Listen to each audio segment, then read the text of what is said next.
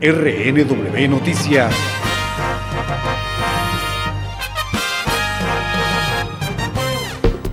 La Iglesia Católica muestra sus fricciones internas. Quien fuera máxima autoridad de la institución, Benedicto XVI, es el coautor de un nuevo libro que defiende el celibato de los prelados. La publicación coincide con el momento en que el actual pontífice, el Papa Francisco, está considerando la posibilidad de que hombres casados puedan ser ordenados sacerdotes en la región de la Amazonía. Según extractos publicados por el periódico francés Le Figaro, Joseph Ratzinger asegura que no podía permanecer callado ante el movimiento de su sucesor. El hecho de que el antiguo pontífice valore medidas del vigente es una rareza en 2000 años de historia de la Iglesia Católica. El libro también lleva la firma del cardenal Robert Sara, uno de los principales opositores de Jorge Bergoglio. El libro se publicará en Francia el jueves 16 de enero y su título es Desde lo profundo de nuestros corazones.